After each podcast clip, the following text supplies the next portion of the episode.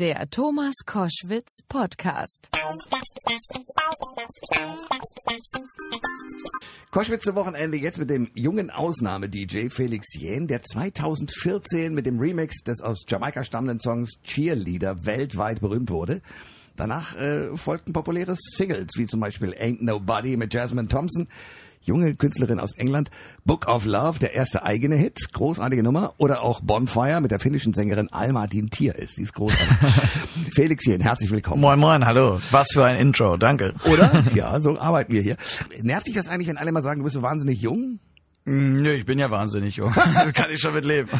Ja, wobei das letzte Mal, als wir miteinander telefoniert haben, war gerade Cheerleader in den Charts, lief rauf und runter. Ja. Da hast du noch bei deinen Eltern gewohnt. Das stimmt, ja.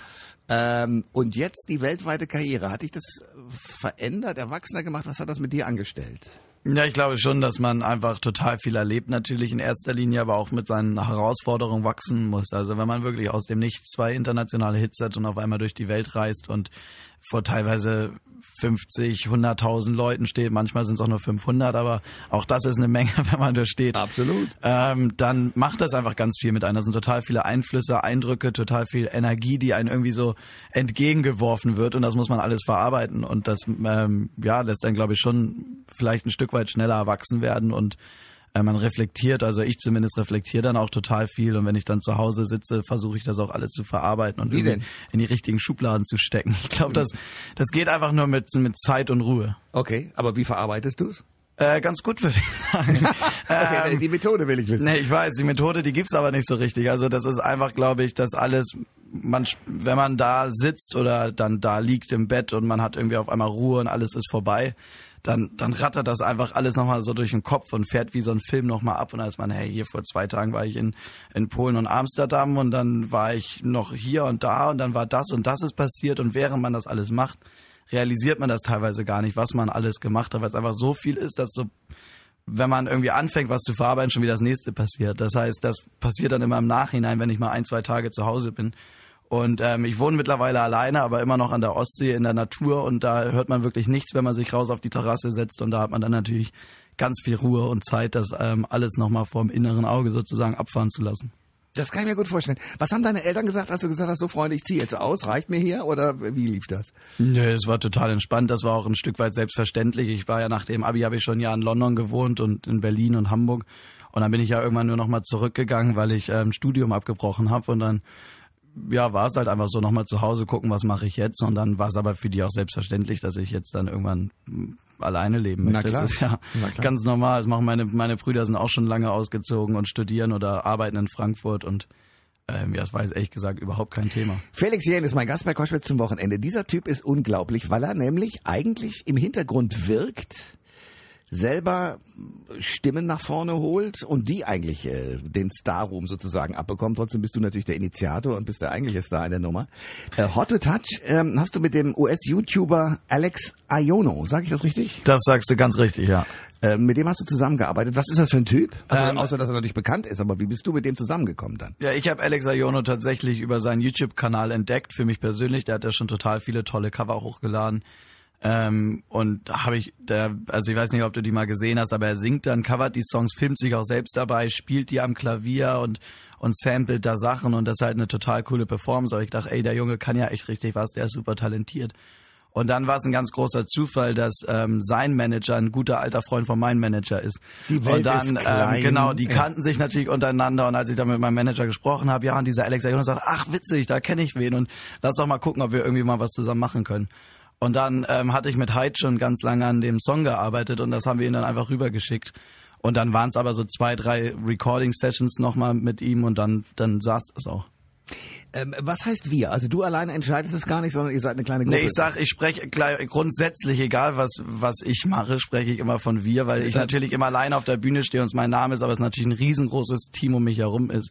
Also ich glaube, es sind wirklich unzählige Menschen, die da dir mitwirken, von Plattenfirma über Management, Verlag und äh, Booking-Agenturen und Videografen und Tourmanagern und was es da nicht alles gibt, die alle mithelfen. Aber die haben alle Deswegen- eine eigene Meinung dazu. Also das heißt ja schwierig manchmal, oder? Also, ja, das ist also dieser gerade dieser A&R-Prozess mit den eigenen Meinungen wird bei mir noch schwieriger, weil wir natürlich auch international denken und dann sprechen wir da mit Republic in Amerika und mit, mit Polydor in, in London Und ähm, die haben alle eine Meinung und alle verschiedene Märkte und alle verschiedene Trends und Vorstellungen.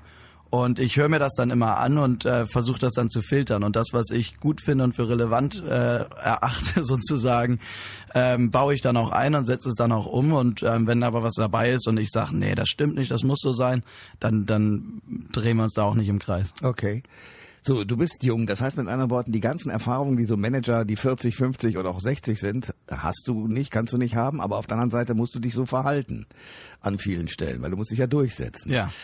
Ähm, ist das ein Kampf für dich oder ist es sozusagen, weil du sagst, ich, ich habe hier die, die kreative Hoheit, äh, lass mich einfach in Ruhe? Ich glaube, so mit so einer Haltung kommt man nicht, nicht wirklich weit. Das kann man vielleicht machen, wenn man Justin Bieber ist und alle dann trotzdem dich noch lieb haben.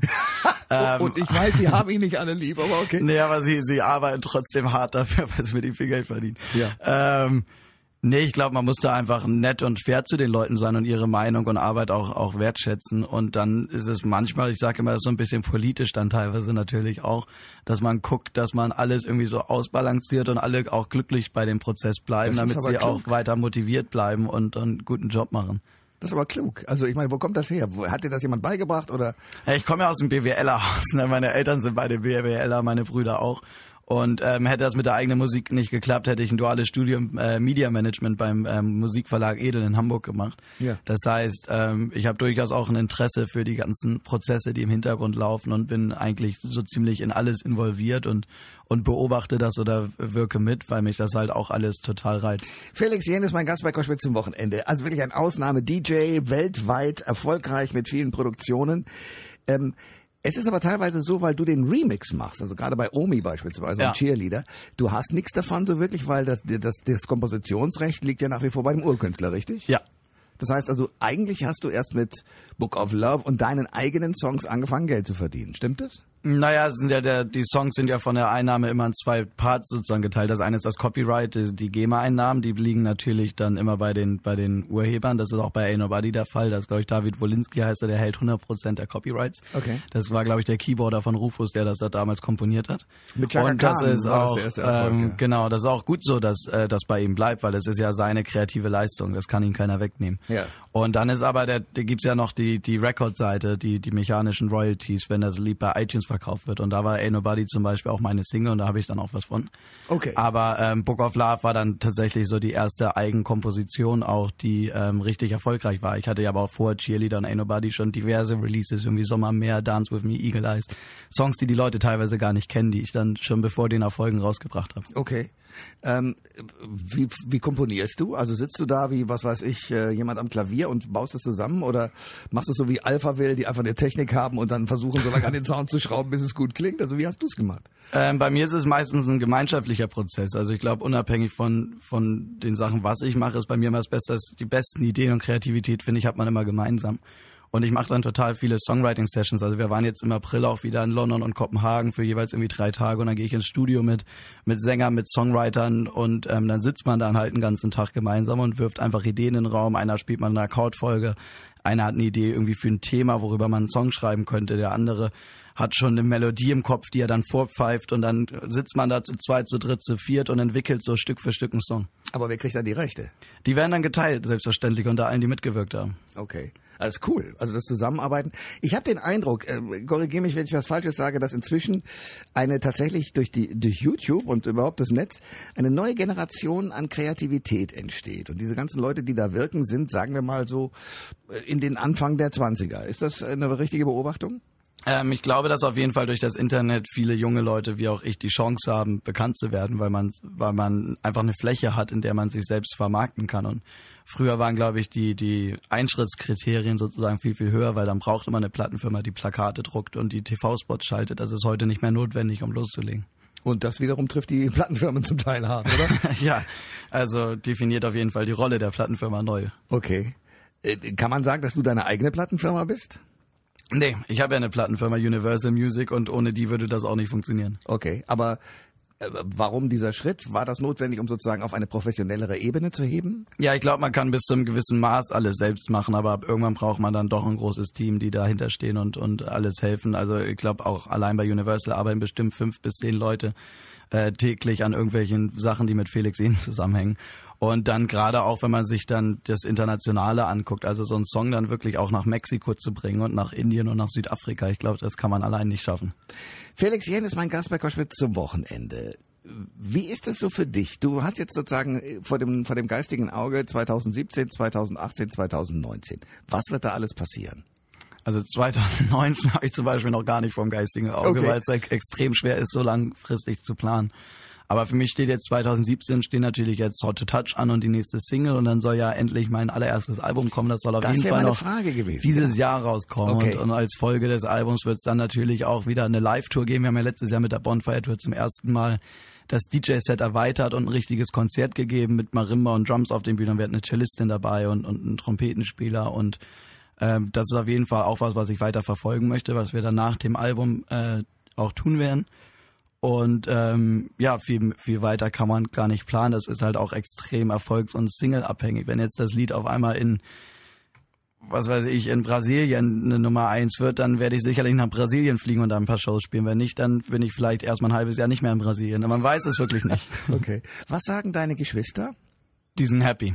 Die freuen sich auch natürlich, dass sie ab und zu mal mitkommen können. Okay. Und ähm, ja, verfolgen das natürlich alles und ähm, ja, begleiten mich dann auf meinen Reisen und bei meinen Tourneen, wann sie Zeit haben und können und, und feiern dann ein bisschen und, und freuen sich. Da ist kein Neid oder sonstiges oder auch mit Klassenkameraden. Es gibt ja manchmal so Leute, die dann äh, zwar den Erfolg mögen und mitkommen, aber man merkt plötzlich, da sind ein paar Figuren um einen herum, die eigentlich nur den Erfolg mögen, aber gar nicht die Person. Kennst du das auch schon? Ja, das kenne ich auch schon, wobei ich dann auch ganz schnell weiß, wer mich mag und wer den Erfolg mag. Und in erster Linie mögen mich die Leute, die mich auch schon seit ganz, ganz langem kennen, auch bevor ich Erfolg hatte. Und ich bin, habe immer noch eigentlich die gleiche Clique von Leuten, mit denen ich auch zur Schule gegangen bin. Und meine Brüder sind offensichtlich seit Tag eins dabei. Ähm, und ich glaube, am Anfang wenn man auf einmal aus dem Nichts so einen großen Erfolg hat, ist das nicht nur für einen selber schwer, sondern auch fürs ganze Umfeld, für die Familie. Die müssen sich da auch dran gewöhnen. Da sind auch neue Einflüsse, wenn die, die Mutti auf einmal beim Bäcker auf den Sohn angesprochen wird, Eben. ob er gerade wieder in New York auf Tour ist oder nicht. Ja. Ähm, ist das natürlich für die auch alle neu. Und, und mein einer Bruder war zum Beispiel im Auslandssemester, als das losging und er kam dann auch nach Hause und war erstmal so kurz, hä, was ist denn jetzt hier passiert? Ist ja. doch, bist doch immer noch der gleiche. Ja. Ähm, und da müssen sich alle kurz einmal dran gewöhnen und einmal irgendwie kurz blinzeln und dann geht's aber weiter und jetzt sind natürlich alle einfach nur happy und stolz und freuen sich. Okay. Felix Jähn war der Gast bei Koschwitz zum Wochenende. Wie gesagt, ich drückte die Daumen. Äh, Tourneedaten und ähnliches. Wenn man das nachlesen will im Netz, was muss man drücken? Äh, einfach Felix Jähn überall. Website felixjähn.com, Facebook, Instagram, Twitter, Snapchat, was auch immer es gibt. Wir sind überall vertreten. Ich verstehe, warum so viele Leute inzwischen für dich arbeiten müssen. Danke für den Besuch. Ich habe zu danken. Vielen Dank. Alle Informationen zur Sendung gibt es online auf thomas-koschwitz.de.